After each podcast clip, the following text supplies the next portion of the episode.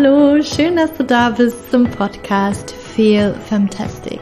Natürlich feminin gesund. Der Podcast für alle Frauen, die ihr Leben und ihre Gesundheit in die eigene Hand nehmen wollen. Mein Name ist Julia und heute habe ich Besuch von Dr. Sarah Schwitala.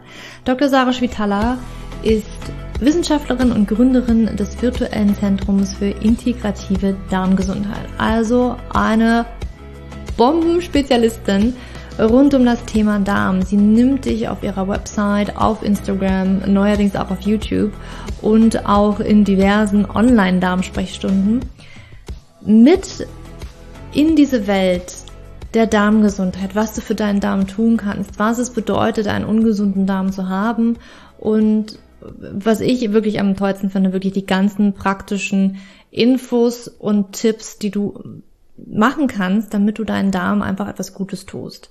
Weil dieses Thema so unglaublich wichtig ist. Wir hatten ja schon ein paar Mal jetzt hier im Podcast auch über das Thema Darm gesprochen.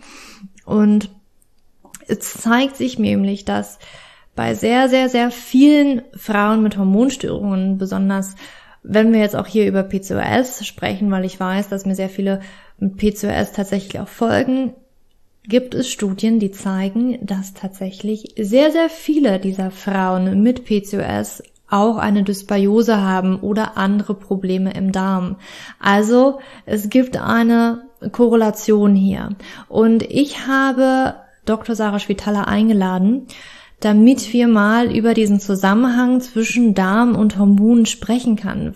Was ist denn der Zusammenhang? Wie beeinflusst der Darm eventuell die Hormone oder auch die Hormone den Darm? Gibt's da irgendwie ähm, was, was zuerst kam oder ist es tatsächlich ja die Henne oder das Ei? Man kann es noch gar nicht richtig sagen.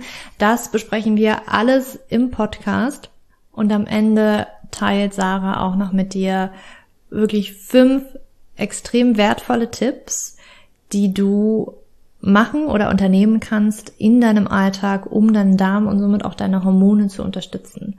Und wir sind ja noch mittendrin in der 5-Tage-Newsletter-Challenge, wo ich dich auch auf Instagram mitnehme. Ähm, heute ist Donnerstag, das heißt, morgen ist der letzte Tag. Und natürlich wollen wir morgen auch schon was aus dieser Podcast-Folge mit reinbringen in diese Challenge. Deswegen, falls du noch morgen mitmachen möchtest, also Freitag, kannst du dich immer noch für den Newsletter anmelden oder tatsächlich ähm, auch auf Instagram gehen. Da nehme ich dich natürlich auch ein bisschen mit.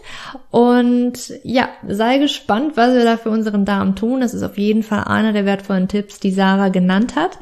Und ja, warum nicht die einfach mal einführen? Aber jetzt wünsche ich dir ganz viel Spaß und Freude mit dem informativen und wirklich super tollen Podcast-Interview mit Dr. Sarah Schwitala.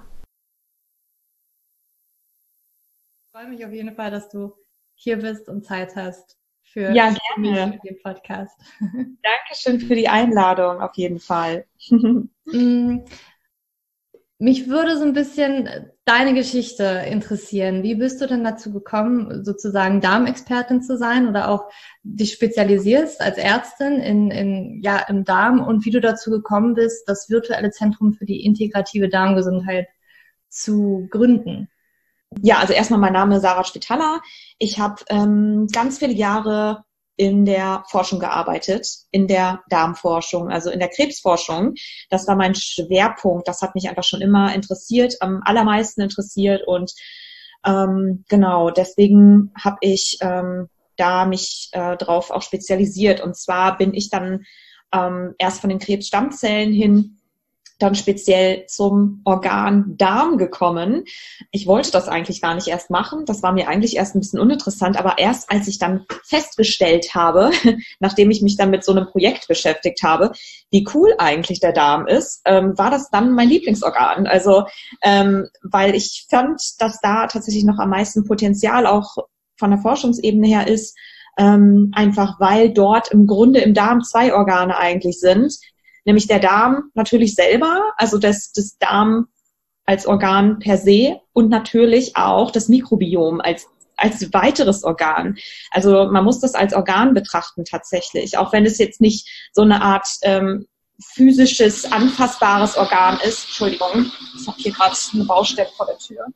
Ähm, So, auch wenn es jetzt nicht gerade so ein anfassbares Organ ist, ähm, ist es halt ein plastisches Organ, aber es ist, interagiert einfach direkt ähm, mit dem Darm. Und deswegen gibt es da einfach am meisten zu rauszufinden. Und die Forschung dazu ist einfach noch sehr in den Babyschuhen, muss man ganz ehrlich sagen. Also es gibt unfassbar viel rauszufinden.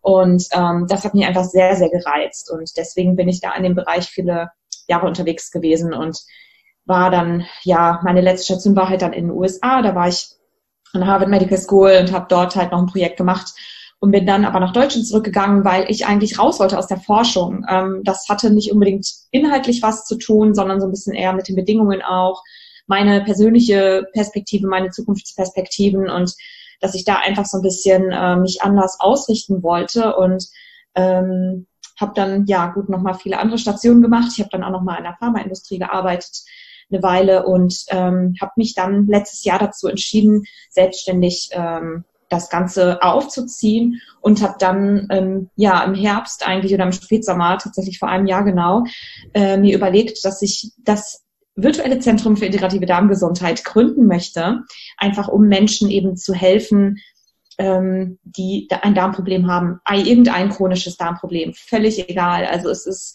ähm, ich, ich will das jetzt gar nicht, also nicht, dass mir die einzelnen Syndrome egal sind, sondern für mich ist es ganz, ganz wichtig, ähm, den Leuten, allen Leuten da draußen zu signalisieren, egal ob es jetzt dafür eine Diagnose gibt oder nicht, weil ich weiß, dass es einfach viele, viele, viele Ungereimtheiten gibt und eben viele nicht bestehende Diagnosen, aber trotzdem halt viele Probleme, sage ich einfach, ich möchte einfach allen Menschen mit chronischen Darmproblemen helfen, ähm, dass wieder in den Griff zu bekommen, ja, und zumindest so weit, ähm, wenn es jetzt noch nicht eine chronisch entzündliche Darmerkrankung ist oder Darmkrebs ist, zumindest so weit auch damit leben zu können, dass man halt eine, eine sehr gute Lebensqualität hat. Und das ist absolut möglich, weil eben viel ähm, auf die Darmflora tatsächlich zurückzuführen ist und ähm, ja, viele auch funktionale Darmstörungen da sind. Und genau, also es gibt da sehr, sehr viele Ansätze, die man einfach machen kann, ausprobieren kann und genau, eben nicht medikamentenbasiert, sondern auf einer etwas anderen Ebene. Und ich denke halt, dass einfach auch ganz viel darüber stattfindet, ähm, dass die Leute selber so ein bisschen mehr verstehen dahinter auch, was eigentlich da passiert und dann selbst für sich auch Maßnahmen entscheiden können. Also das ist eigentlich so meine, das ist so meine Intention, das Wissen aus der Forschung, aus der Medizin, ähm, was eben nicht zugänglich ist und nicht verständlich vor allem ist in dieser Form, also jeder kann natürlich eine Studie lesen, aber es ist natürlich die Frage, inwiefern kann man das denn auch als Laie beurteilen? Und das können halt die, Laien einfach nicht. Also dafür gibt es eben Wissenschaftler. Ähm, ne? Inwiefern ähm, macht jetzt die Studie Sinn oder was sagt das Ganze aus? Und es ist einfach meine Aufgabe oder das möchte ich das Ganze nach draußen bringen. Ich möchte das auf ein Niveau sozusagen bewegen, dass die Leute das verstehen und für sich da einfach auch Maßnahmen daraus ableiten können, dass sie verstehen, ah, okay, das hat man rausgefunden, hm, dann müsste ich vielleicht das machen, dann müsste ich da vielleicht irgendwie mein, äh, meine Ernährung ändern oder hier irgendwie dies oder jenes tun. Und ähm, da einfach mehr Wissen zu haben und äh, nicht so ganz ausgeliefert zu sein, glaube ich. Ja. Mhm. Ich finde das einen wunderschönen Ansatz und du machst da ganz, ganz tolle Arbeit. Ich verfolge dich ja auch auf Instagram und habe auch deinen Newsletter. Du teilst da auch echt viele wertvolle Tipps und vielleicht kommen wir später auch ein bisschen dazu. Vielleicht kannst du uns ein paar Tipps mitteilen. Und das ja. finde ich super schön, weil das auch ganzheitlich ist und das mag ich sehr. Ja, ähm, mhm. Und ne, ich glaube auch, man findet ja immer mehr heraus, dass der Darm eigentlich auch Einfluss auf andere Bereiche im Körper hat. Ne? Dass es nicht immer nur also der Darm an sich ist und dass da Probleme sind, sondern dass auch Probleme im Darm tatsächlich ja woanders im Körper auch präsent sein können. Ähm, mhm. Und viele in meiner Community interessiert zum Beispiel, ob es da eine Verbindung, also ich, bei mir dreht sich viel auch um die Hormone und mir folgen viele, die Hormonstörungen haben, wie zum Beispiel PCOS. Und mh, mm, ich habe zum Beispiel auch Studien gelesen, wo halt drin stand, dass viele Frauen, vor allem jetzt PCOS basiert, häufig auch etwas, ein, ein Problem im Darm haben, dass es da eine Dysbiose gibt und so weiter. Kannst ja. du uns vielleicht mal so ein bisschen erklären, inwiefern der Darm mit den Hormonen zu tun haben könnte, was es für, für, für einen Einfluss da geben könnte in, in beide Richtungen, der, der Darm auf die Hormone oder auch die Hormone auf den Darm? Ja, ja, das ist natürlich eine super komplexe Geschichte. Ne? Also das mal vorweg. Ähm, ich versuche das mal so ganz ähm, mh, simpel irgendwie runterzubrechen oder wirklich zu simpli äh, versimplifizieren, sagen wir es mal so. Ähm, es ist jetzt vielleicht auch gar nicht wichtig, wie die einzelnen Enzyme da irgendwie heißen. Aber, ähm, und man muss auch auch noch vorweg sagen, dass ganz viel einfach da auch noch nicht ganz bekannt ist. Ne? Also Signalwege zu untersuchen, so welche Zelle mit wem irgendwie interagiert und was bespricht und welche unterschiedlichen, ähm, und zwar nicht nur innerhalb eines Organs, sondern auch zwischen Organen, zwischen Bakterien, zwischen, ähm, zwischen Zellen, ähm, was da alles genau stattfindet, das ist einfach Grundlage für unglaublich viele ähm, weitere Forschungen tatsächlich noch. Aber was auf jeden Fall, also man sieht erstmal ganz viele Korrelationen. Das hast du, hattest du ja eben schon gesagt, zwischen, ähm, sagen wir, nehmen wir mal das Beispiel PCOS zum Beispiel und ähm, hat da eben untersucht in, in Studien, dass oder beziehungsweise rausgefunden, dass die zum Beispiel in der Regel äh, zu einem sehr, sehr großen Teil ähm, oder fast alle eine Darmflora-Dysbiose haben. Das heißt also eine Darmflora, die im Grunde krank ist, ja, die also nicht die richtige Zusammensetzung hat oder die Stoffe produziert, die nicht so oder in einem Maße produziert, die nicht so förderlich für uns sind. So und die Darmflora ist eben ähm, ähm, ja, sagen wir es mal so, überwiegend natürlich, oder die Bakterien sind überwiegend im Darm, aber wir haben überall anders natürlich auch Bakterien.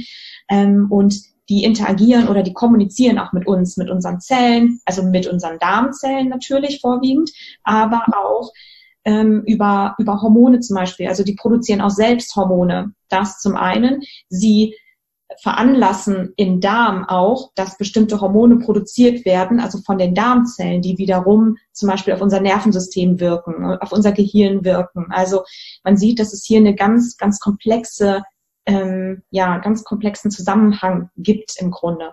Und beim Thema ähm, PCOS nochmal, ähm, wo es ja einfach auch schwerpunktmäßig so dann Richtung Sexualhormone geht, also Richtung Östrogen ähm, und Östrogenspiegel. Und da weiß man einfach mittlerweile oder zumindest so aus den ersten Grundlagen Forschungen und Untersuchungen, das ist auch noch gar nicht alt, das sind irgendwie Untersuchungen von vor ein, zwei, drei Jahren, ähm, dass da die Grundlage wahrscheinlich ist, dass ähm, eine, dass bei den PCOS-Patienten das Östrogen nicht richtig umgewandelt wird im Darm.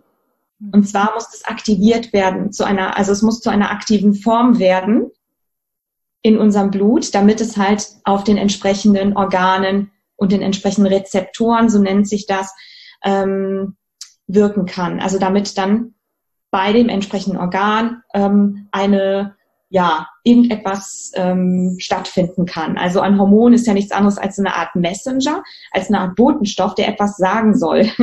Und in dem Fall ist es also so, dass das Östrogen, was dann im, was im Darm tatsächlich auch ist, von den Darmbakterien zu einer aktiven Form umgewandelt wird. Von einer gesunden Darmflora wohlgemerkt, also von gesunden Darmbakterien. Und dieses Östrogen wird dann wieder aufgenommen durch die Darmwand in unser Blut. Und dort kann es ja durch den Blutkreislauf an all seine Orte gelangen, da wo das Östrogen halt hingehört, da wo es eben ein bestimmtes Signal vermitteln soll. Und wenn wir uns jetzt eben vorstellen, dass die Darmflora aber krank ist, dass wir nicht die richtigen Bakterien haben oder in einer schlechten Zusammensetzung, dass wir also diese Dysbiose haben, so nennt sich das, ähm, dann können wir uns wahrscheinlich auch vorstellen, dass das Östrogen, was dann im Darm ist und da eigentlich umgewandelt werden soll, um aufgenommen zu werden ins Blut wieder, äh, dass dieser Prozess nicht richtig stattfindet. Ja, so kann man sich das so ein bisschen vorstellen. Und dass es deswegen natürlich zu hormonellen Störungen kommt im Blut. Ja, weil wir einfach ähm, diese Fähigkeit, weil wir die Darmflora nicht haben, die gesunde Darmflora nicht haben, äh, diese Fähigkeit dann verloren haben, das Östrogen richtig umzuwandeln. Ja, und die Darmflora hat da einfach einen großen Anteil dran. Das ist so einer der Hauptfaktoren, was man so gerade so in dem Bereich PCOS auf jeden Fall sieht. Und das, das drückt sich ja dann auf allen Ebenen aus. Also, ne, ich meine, du bist da die Expertin und, und deine ganzen, deine Community wahrscheinlich auch, die Leute, die PCOS haben. Ähm, also das ist einfach, ähm, was da jetzt genau Ursache ist, ist natürlich immer noch die Frage. Also man sieht das bei ganz vielen Krankheiten tatsächlich, ob das Krebs ist, ob das bestimmte neurodegenerative Erkrankungen sind, also wie beispielsweise Parkinson, Verhaltensstörungen, wie bei Autismus zum Beispiel, auch bei Depressionen, bei, bei ganz vielen Dingen, die eigentlich gar nicht primär mit dem Darm zu tun haben. Aber wenn man sich dann die Darmflora anschaut, sieht man ganz, ganz oft, dass dort, oder eigentlich zu, zu fast 100 Prozent, ähm, dass dort die Darmflora nicht in Ordnung ist, dass es dort eben eine Dysbiose gibt und dass die wiederum das Krankheitsbild hervorrufen kann.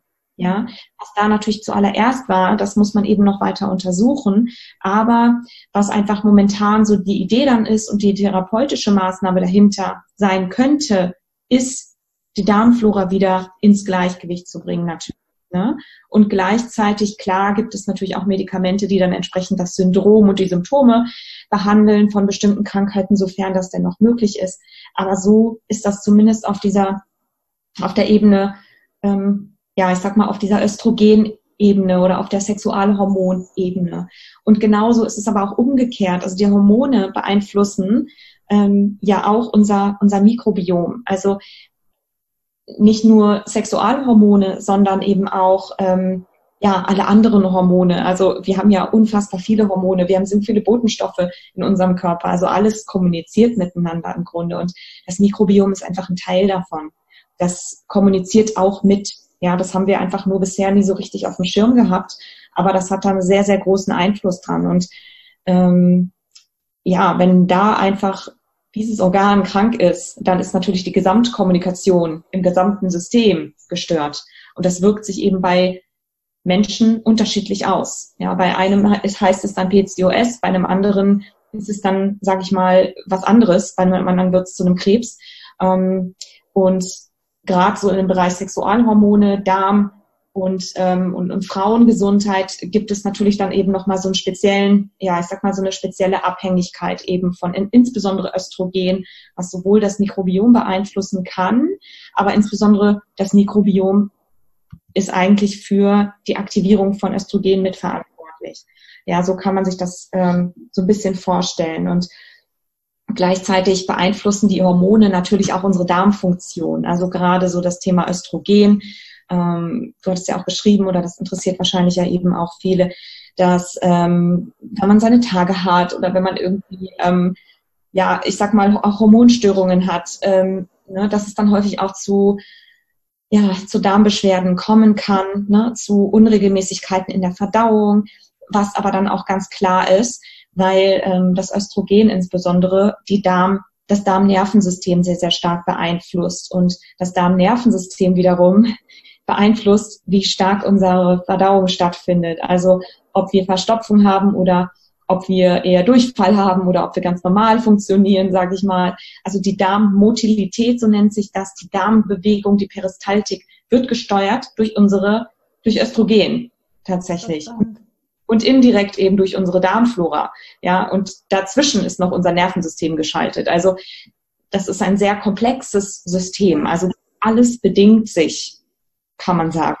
Spannend, ja, das könnte ja wahrscheinlich für viele, das kam nämlich auch die Frage in der Community auf, ne, innerhalb des Zyklus. Da gibt es ja wirklich welche, die merken, okay, um die Periode herum kriege ich auf einmal Durchfall oder ich habe zu einem bestimmten Zeitpunkt eher Verstopfung. Und wenn natürlich Östrogen, ne, das schwankt ja auch innerhalb des Zyklus. Und wenn du sagst, das hat echt einen großen Einfluss auf einfach die, die, die Bewegung vom Darm und wie das einfach alles vonstatten geht, das ist mega, mega spannend. Und danke, dass du das anführst. Ähm, das hat dann wahrscheinlich eher auch damit zu tun, oder? Oder gibt es noch andere Faktoren innerhalb des Zyklus, dass man da jetzt eher Durchfall haben könnte oder dann eher Verstopfung? Oder wie geht man davon aus, dass es vorrangig das Östrogen?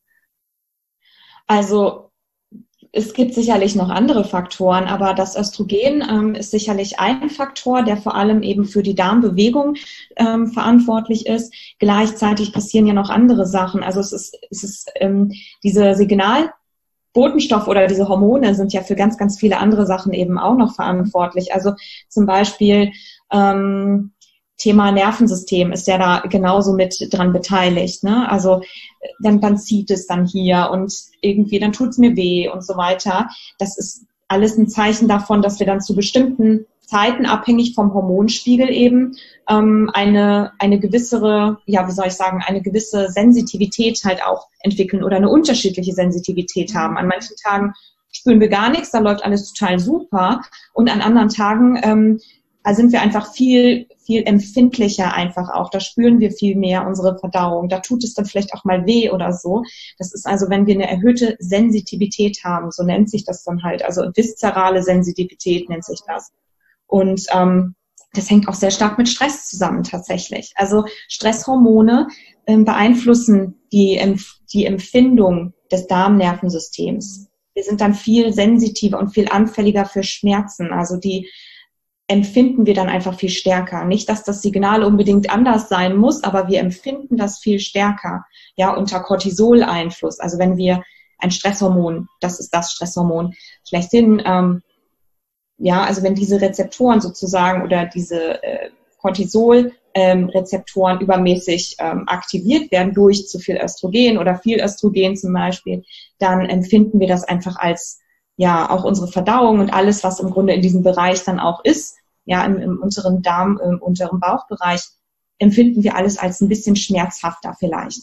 Ja, und das ist halt auch abhängig eben vom Hormonspiegel tatsächlich. Also mitgesteuert, ne? der wiederum von den Mikro, also von den Bakterien mitgesteuert ist. Also, ne, du siehst. Ähm, ja, es ist ein mega komplexes Thema, ja.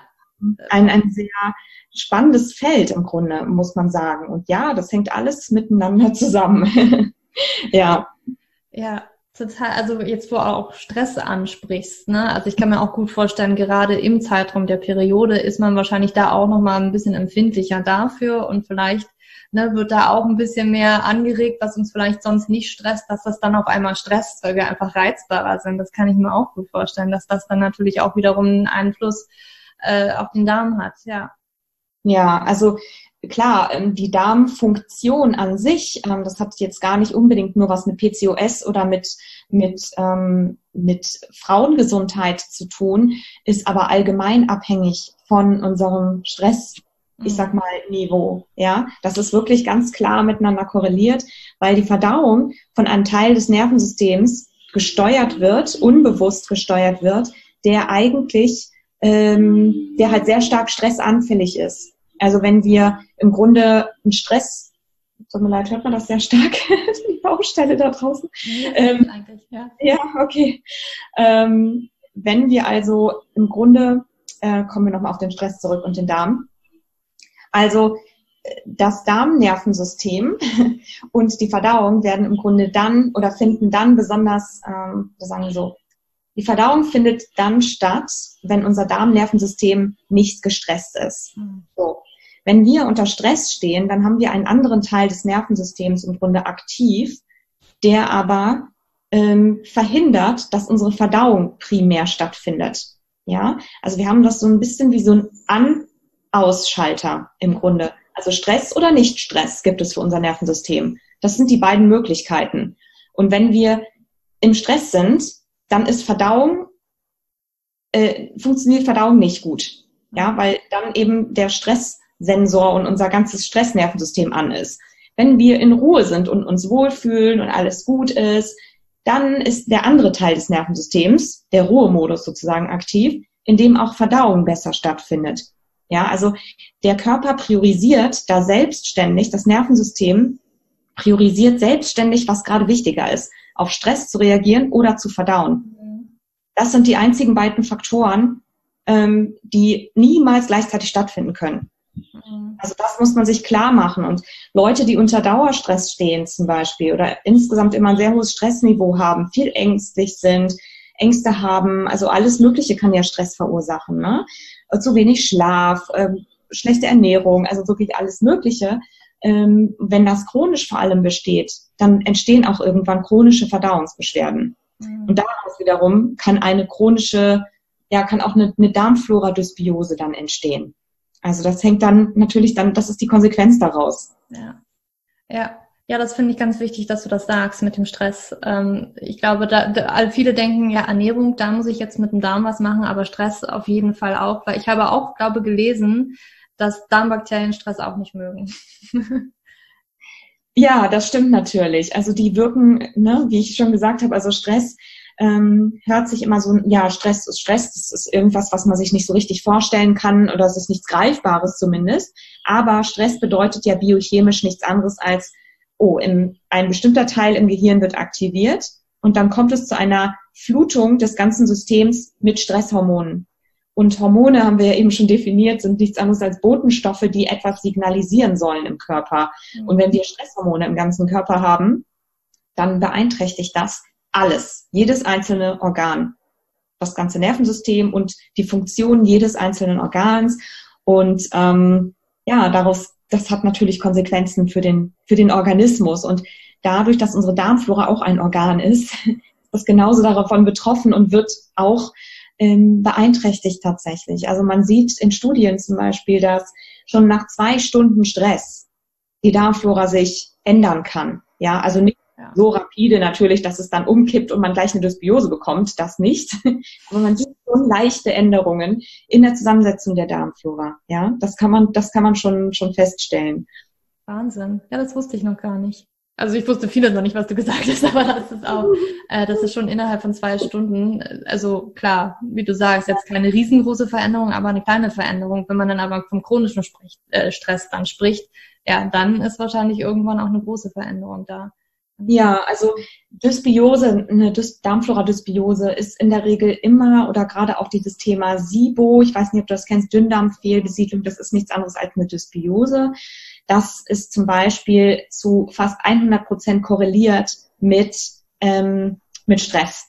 Also mit verursacht durch Stress tatsächlich. Ja, das ähm, darf man also nie außer Acht lassen. Es geht natürlich auch um die Ernährung vorwiegend. Das ist das, was unsere Darmflora mit am größten beeinflusst, am meisten beeinflusst, äh, wodurch wir sie am meisten steuern können. Aber ne, wir selber über das Hormonsystem, über die Darmfunktion beeinflussen natürlich auch das, das, äh, die Zusammensetzung der Darmflora. Also es gibt da viele Faktoren, die das Ganze beeinflussen. Mhm. Nun weiß ich, dass du ähm, heute nicht ganz so viel Zeit hast. Ich würde gerne noch von dir ein bisschen in die Richtung, ich glaube, das würde mir nicht die meisten brennend interessieren, was wir denn jetzt machen können für unseren Darm, weil ich ähm, auch aus Erfahrung sagen kann und aus dem Coaching sagen kann, mit der Ernährung kann man halt so viel bewirken, auch für die Hormone. Und ähm, jetzt natürlich, wenn wir jetzt wissen, ne, bei vielen Hormonstörungen, du sagst, bei fast zu 100 Prozent ist auch irgendwas im Darm nicht in Ordnung, ja, dann wollen wir natürlich den Darm da jetzt aufräumen. Was ja. sind deine Tipps? Was können wir machen? genau, also im Grunde ähm, ist es, also ich würde einfach sagen, ähm, also wir wollen auf, auf drei Sachen ganz besonders Acht geben. Also das eine ist erstmal, dass wir ähm, eine vielseitige, gesunde Darmflora haben. Ja, also wir wollen auf die Sachen Acht geben, um sozusagen unsere Symptome zu verbessern. Das ist erstmal die Darmflora. Wir brauchen eine gute Darmflora. Dann zweitens, wir brauchen genügend Nährstoffe. Ja, weil Nährstoffe sind einfach, das ist unsere, das ist unsere Grundlage dafür, für jede einzelne Zelle sich zu regenerieren, Stoffwechsel zu betreiben und in, richtig zu funktionieren. Und immer wenn irgendeine Krankheit da ist, brauchen wir auf jeden Fall genug Nährstoffe. Da, da sollten wir immer drüber nachdenken. Und das dritte ist ein konstanter Blutzuckerspiegel. Ja, ganz, ganz wichtig. Ähm, so, damit haben wir erstmal schon mal so die, ich sag mal, fachlichen Grundlagen gelegt. Ja. Und was wir natürlich dann machen können, also ich würde hier einfach gerne mal fünf Tipps oder sowas geben, die die Leute dann halt im Grunde umsetzen können. Ja. Also das Erste, ich weiß, es klingt dann vielleicht auch alles ein bisschen abgedroschen, aber die Leute müssen es halt dann auch am besten umsetzen. Also Thema konstanter Blutzuckerspiegel und Darmfloraaufbau. Ähm, und gleichzeitig auch antientzündlich wirkt das Ganze auch. Das glaubt mir zwar immer keiner, aber das kann ich anhand von Studien belegen. Ist tauscht bitte alle Weißmehl, ja, alle Weißmehlprodukte gegen Vollkornprodukte aus. So, es geht hier nicht darum, irgendwie Low Carb zu essen, absolut nicht und am besten nicht. Das macht ihr am besten nicht, sondern es geht darum, wirklich vollwertig zu essen. Also ähm, dadurch bekommt ihr Nährstoffe, der Blutzuckerspiegel bleibt konstant, ihr bekommt Ballaststoffe, die ganz wichtig sind für die Darmflora.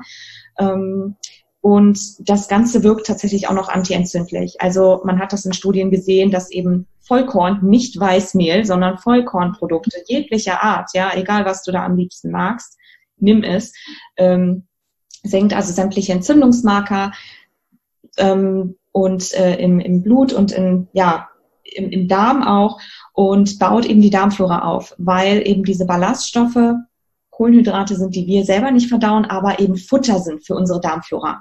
So, das heißt also, das ist so der erste Tipp. Weißmehle würde ich wirklich ähm, würde ich wirklich meiden. Äh, würde ich meiden. Da sind keine Nährstoffe drin, keine Ballaststoffe. Das schmeckt vielleicht alles ganz, ganz toll und natürlich auch irgendwie süß, ne? bringt den Blutzuckerspiegel ein bisschen durcheinander, bedeutet, es entstehen Entzündungen im Körper. Deswegen Weißmehl gegen Vollkorn austauschen. Ganz einfacher Punkt. Ähm, Stehst du, ähm, wenn wir jetzt dabei sind, muss es glutenfrei sein oder können wir auch Gluten essen? Nee, man kann durchaus Gluten essen, es sei denn, man hat eine Zöliakie. Mhm. Also eine, eine Autoimmunerkrankung, ähm, bei der man wirklich darauf achten sollte, dass man kein Gluten nimmt. So, das kann man aber ganz einfach bei einem Arzt sich attestieren lassen, mhm. ähm, durch eine Blutuntersuchung und durch eine Darmbiopsie, ähm, wo man ganz genau sehen kann, hat derjenige eine Zöliakie oder nicht. Also das ist wirklich diagnostisch einfach abzuklären. Ähm, aber in der Regel ist es das nicht. Also es sind ja nur ein Prozent der Bevölkerung, also das heißt nur die armen Leute, aber ähm, die das tatsächlich haben. Also es ist deutlich, deutlich weniger als das, was da draußen immer ähm, an Angst verbreitet wird. Äh, Gluten ist, ist, giftig. Nein, es ist nicht das Gluten. Ähm, das, das zeigen auch Studien und ähm, das, da können wir jetzt hier, glaube ich, nicht drauf eingehen, aber es ist in der Regel nicht das Gluten. Also man muss nicht Gluten per se meiden, sondern es geht hier einfach darum, Vollkorn zu essen und Weißmehle zu meiden. Also das, das ist der wichtige Punkt dabei. Ähm, das zweite ist äh, auch Thema Ballaststoffe, was viele Leute gar nicht machen und auch irgendwie oft nicht kennen, ähm, ist ähm, Thema Hülsenfrüchte. Ich würde unbedingt Hülsenfrüchte essen und zwar jeden Tag. Es gibt aus der ganzen Pflanzenpalette neben Vollkorn nur noch Hülsenfrüchte, die so viele Ballaststoffe enthalten, dass wir wirklich auf den Ballaststoffbedarf kommen, den wir brauchen. Und den, der, der deckt sich nicht durch Grünzeug und durch ein paar Stücke Obst. Ja. Also da müsste man sehr, sehr viel davon essen, um wirklich den Ballaststoffbedarf zu decken, der nötig ist, um die Darmflora wirklich aufzubauen. Mhm. Die Darmflora baut sich nur auf durch genügend Ballaststoffe. Ja, das ist also ein wichtiger Punkt. Und wir können das ganz, ganz einfach lösen, ähm, indem wir einfach ein paar Esslöffel Hülsenfrüchte am Tag essen. Ja, das bedeutet also für die Leute, die nicht wissen, was Hülsenfrüchte sind, Linsen zum Beispiel sind auch relativ verträglich, die kann man richtig schön weich kochen, ähm, Kichererbsen, ne, damit kann man erstmal richtig anfangen und dann kann man auch irgendwann Bohnen sich da gerne mal dran wagen und es gibt da wirklich und Mungobohnen und also es gibt dann so viele unterschiedliche Arten von Hülsenfrüchten. Also das ist eine ganz neue Welt für die meisten Leute. Es gibt auch schon so viele verschiedene Arten von Linsen. Ja, also da einfach ein bisschen rumspielen und das würde ich unbedingt mit integrieren.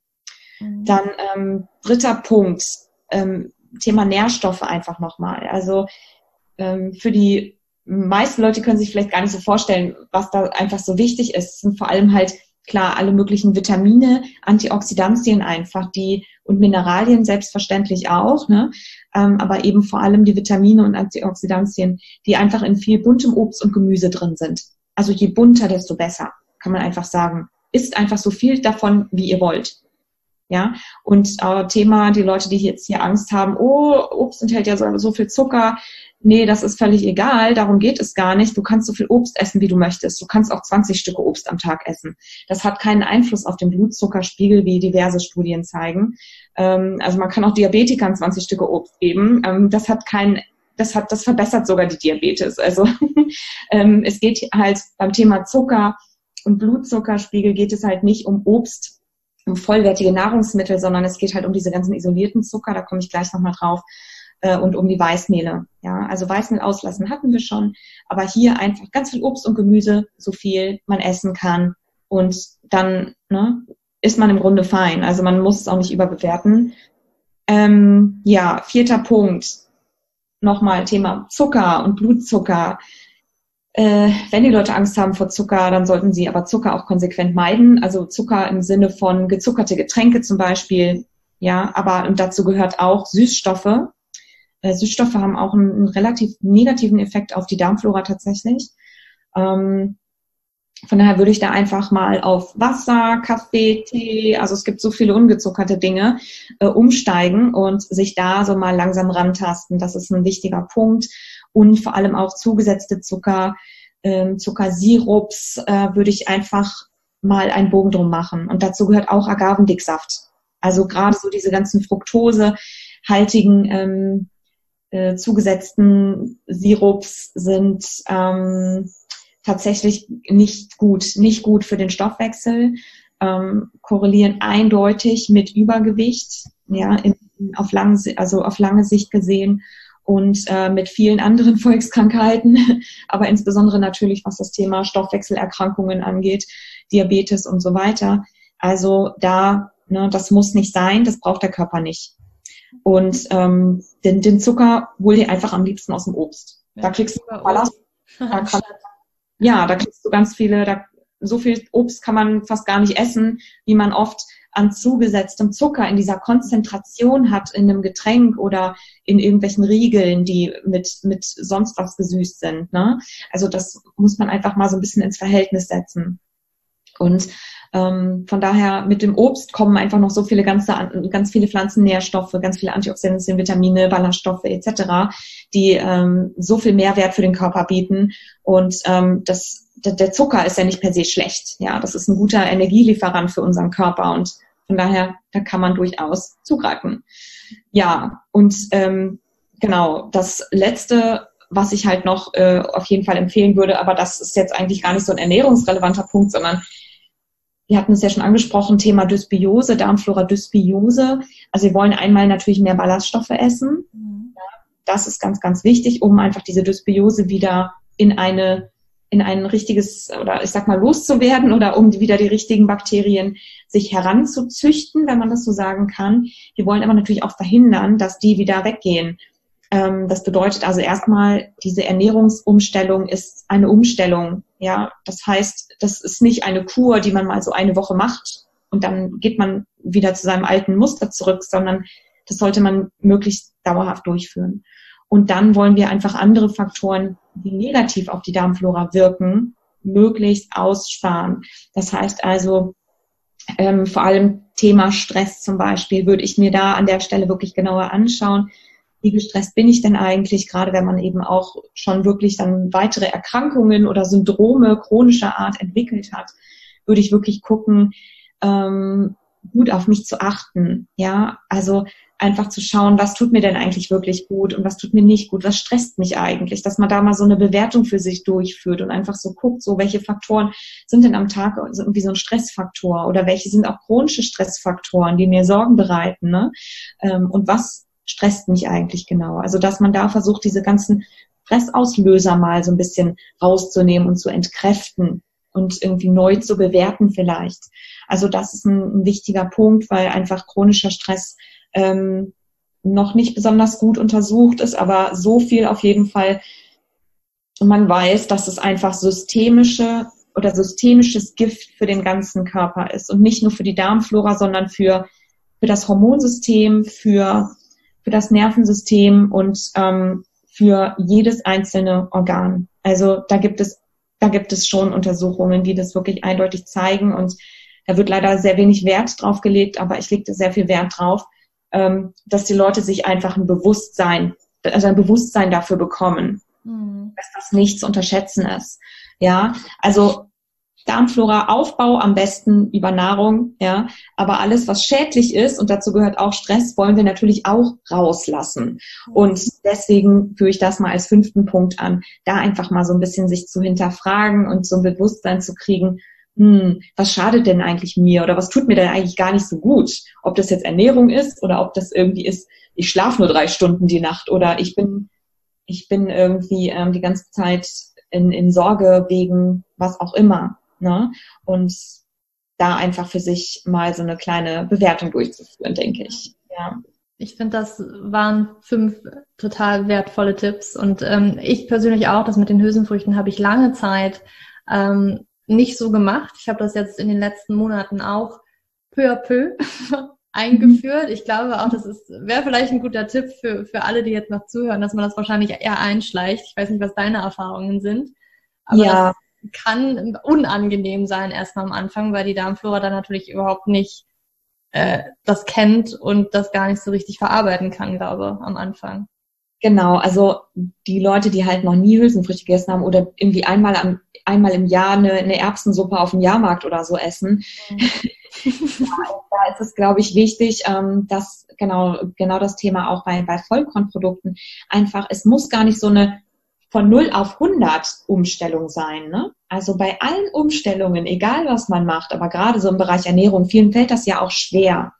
Da würde ich mir einfach mal so einen Plan machen und einfach schauen, wie kann ich denn jeden Tag ein ganz kleines bisschen was ändern? Mhm. Ein ganz kleines bisschen, nur eine Sache. Es muss gar nicht alles sofort an einem Tag sein, das hält man meistens gar nicht durch, sondern macht sich da wirklich dann so einen Plan und guckt dann, dass man das halt nach und nach für sich anpasst. Und gerade Thema Vollkorn und Hülsenfrüchte, da kann es eben am Anfang zu Unverträglichkeiten tatsächlich kommen, also nicht im Sinne von Allergien oder so, sondern einfach, weil der Körper sich umstellt, weil die Darmflora sich daran gewöhnen muss und der Darm.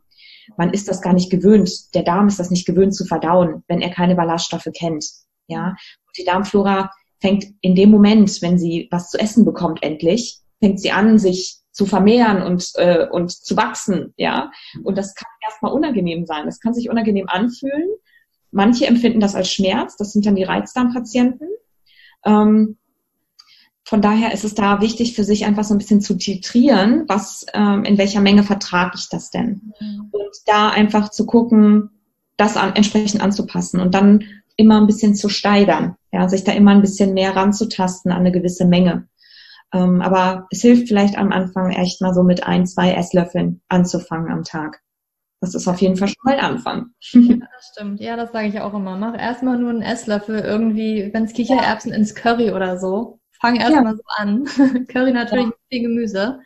Ähm, ja. Und dann, ja, finde ich ganz wichtig, was du gesagt hast, dass man es einfach Schritt für Schritt, das finde ich auch, ist mehr oder besser durchzuhalten, als wenn man jetzt von 0 auf 100, jetzt muss ich aber komplett alles umändern. Das ist meistens nicht machbar und dann wirft man viel, viel schneller das Handtuch ins Feld und deswegen ist super Tipp nochmal. Ähm, wir haben noch drei Minuten oder so. Ja. Wo können wir dich dann finden? Ja, also ich bin gerade in einer großen Umstrukturierungsphase. Meine Website oder mein Zentrum wird gerade ausgebaut, sagen wir es mal so. Da wird es demnächst ganz viele neue Sachen geben, ganz viele Videos, Tutorials, ähm, Webinare. Also meine Website ist www.drschwetala.com und da, wie gesagt, wird gerade ganz viel Material erstellt, äh, was da demnächst draufkommt. Ich werde in ähm, zwei, drei Wochen ein erstes äh, Webinar geben zum Thema Darmsanierung.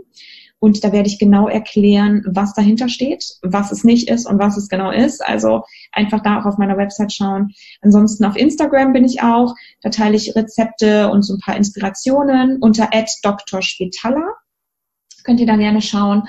Und es wird ab kommender Woche auch einen YouTube-Kanal geben. Oh. Darmsprechstunde ähm, heißt der. Und da wird es regelmäßig kleine ähm, ja, Inputs geben und Tipps von mir und wissenschaftliche Studien und ja, so aktuelle Fragen, die im Grunde auch immer wieder kommen von Leuten, die ich dann im Rahmen dieser Darmsprechstunde beantworte. Also YouTube Darmsprechstunde oder Instagram at Dr. Schwetala oder auf meiner Website im Zentrum für Darmgesundheit unter www.drschwetala.com könnt ihr auf jeden Fall demnächst ganz viel finden. Okay, super. Oh, ich freue mich. Mensch, so viel Neues von dir. Ähm, ja. Das packen wir auf jeden Fall alles in die Show Notes, sodass auch jeder das mit Sicherheit finden kann. Ja, vielen Dank. Und dann ja, spring du mal zum nächsten Termin.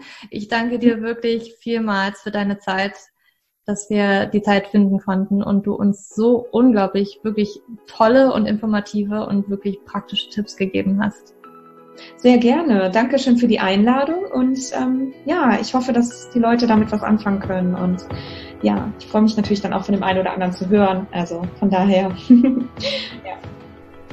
Wow, das waren nochmal richtig geile Tipps, die Sarah dir da gegeben hat, um deine Darm wirklich ohne irgendwelche Hilfsmittel so ein bisschen wieder in die richtige Bahn zu lenken, was du jeden Tag für dich und deine Hormone und deinen Darm einfach mal tun kannst, um das ja wieder auf Vordermann zu bringen. Ich hoffe, dir hat dieses Interview gefallen. Wenn ja, gib mir gerne eine 5-Sterne-Bewertung auf iTunes Das kann man leider immer nur da bewerten. Ähm, aber du kannst mich natürlich auch auf allen Podcast-Apps gerne abonnieren, damit du wirklich keine der zukünftigen Podcast-Folgen verpasst und melde dich auch sehr, sehr gerne für den Newsletter an. Natürlich auch, wenn die Challenge jetzt bald vorbei ist.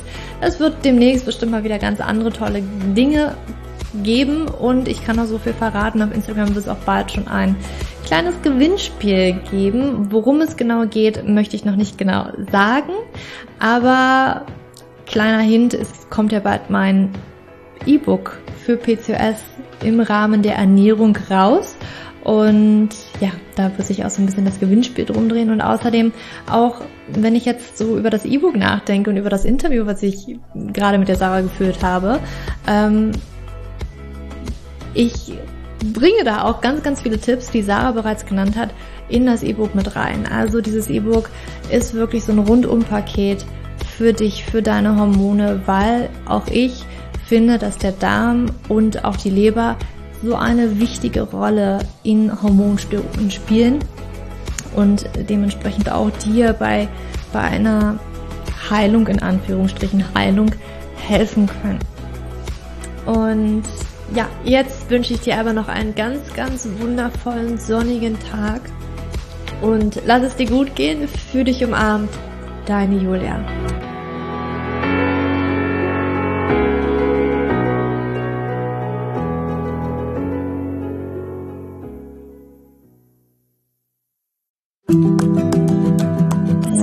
Bevor du jetzt hier den Podcast ausschaltest, habe ich noch eine kleine Überraschung für dich. Und zwar hast du vielleicht, wenn du hier reingehört hast, ja Probleme mit deinem Zyklus. Dein Zyklus ist vielleicht sehr unregelmäßig, du hast sehr lange Zyklen, vielleicht hast du auch gar keine Zyklen, vielleicht hast du irgendwie einen Zyklus, aber gar keinen Eisprung da drin, vielleicht hast du mit deiner Menstruation Probleme, vielleicht ist sie sehr stark, vielleicht sehr schwach und hinter diesen Zyklusproblemen liegen meist hormonelle Probleme, also eine hormonelle Dysbalance. Und ich habe herausgefunden, dass es meist vier Haupthormon-Dysbalancen gibt. PCOS, hypothalamische Amenorrhoe, Schilddrüsenunterfunktion oder Nebennierenschwäche, die hinter diesem Zyklusproblem, hinter deinem Zyklusproblem stecken könnten. Und ich habe einen Online-Test entwickelt, der ist komplett kostenlos, der kostet dich 0 Euro, den du einmal für dich ausfüllen kannst online und dann eben ganz bequem in dein E-Mail-Postfach die Hormonstörung oder die Hormondysbalance das Ergebnis bekommst, was auf dich wahrscheinlich eher zutrifft, um dich eben in diese richtige Richtung zu stupsen. Denn es ist so wichtig, dass wir wissen, was liegt denn eigentlich hinter meinem Zyklus Dysbalancen? Warum bleibt mir eine Periode aus? Die Ursachen können so unterschiedlich sein, aber je nachdem, was wirklich die Ursache ist, dürfen wir auch immer ein bisschen anders daran gehen. Ja, das heißt, wenn ich PCOS habe, dann äh, bringt mir nicht so viel, wenn ich hypothalamische Amenorrhoe Dinge tue, ja, oder wenn ich eine hypothalamische Amenorrhoe Dinge tue, können die Dinge, die ich bei P2S mal lese, die ich machen sollte, einfach meine Zyklusstörung, ja, oder den Zyklus einfach noch mehr in diesen nicht funktionalen Bereich drücken, ja, weil das einfach nicht die richtige Herangehensweise ist. Und deswegen habe ich diesen Zyklustest entwickelt, damit du für dich wirklich mal in die richtige Richtung gestupst wirst und da wirklich nochmal intensiver reingehen kannst und dass du endlich mal ähm, ein besseres Gefühl dafür hast, worum geht's ja eigentlich bei mir? Ja, warum, worum geht's dir eigentlich? Warum ist mein Zyklus vielleicht nicht gerade so rund? Und ja, das findest du auf meiner Website juliaschulz.net slash Zyklus-Test. Oder du gehst einfach auf die Startseite meiner Website, ähm, da einfach auf den Hormontest klicken. Und wie gesagt, der kostet dich wirklich 0 Euro. Du kriegst das Ergebnis ganz easy peasy in dein Mailpostfach. Und das ist einfach ein gratis Angebot von mir für dich, damit du einfach ein bisschen besser in die richtige Richtung gelenkt werden kannst, weil ich weiß ganz persönlich, wie es ist, wenn man alles Mögliche versucht, aber eben nicht die richtigen Dinge und man einfach nirgendwo ankommt und landet und der Zyklus einfach nicht besser wird, sondern irgendwie gefühlt immer nur schlimmer. Deswegen schau da rein, juliaschulz.net slash Zyklus-Test und ähm, ich schreibe es dir auch nochmal in die Show Notes und ich freue mich, wenn du da einmal vorbeischaust und für dich diesen Test ja, einfach mal machst und für dich ein bisschen mehr in die richtige Richtung gestupst wirst.